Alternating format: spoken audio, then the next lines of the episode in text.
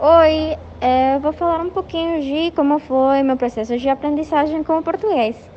Aprender uma nova língua é um desafio, mas também algo maravilhoso.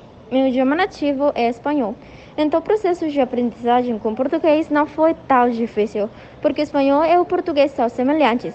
Porém, ao princípio das aulas, minha professora falava e eu não entendia nada. Eu estava um pouco frustrada, mas eu falava para mim mesma: eu estou começando, tudo é um processo, eu vou aprender. Depois eu me acostumei e entendia mais. Aprendia mais vocabulário e isso me ajudava a entender melhor. Além disso, aprendíamos sobre a cultura brasileira. Acho que isso é muito importante no processo de aprendizagem de uma nova língua. Depois de alguns meses, minha professora falava eu compreendia quase tudo. Também, se eu não entendia algo, eu perguntava e se tinha a oportunidade de falar, eu falava. Dessa forma, a professora podia me corrigir e assim eu aprendia mais.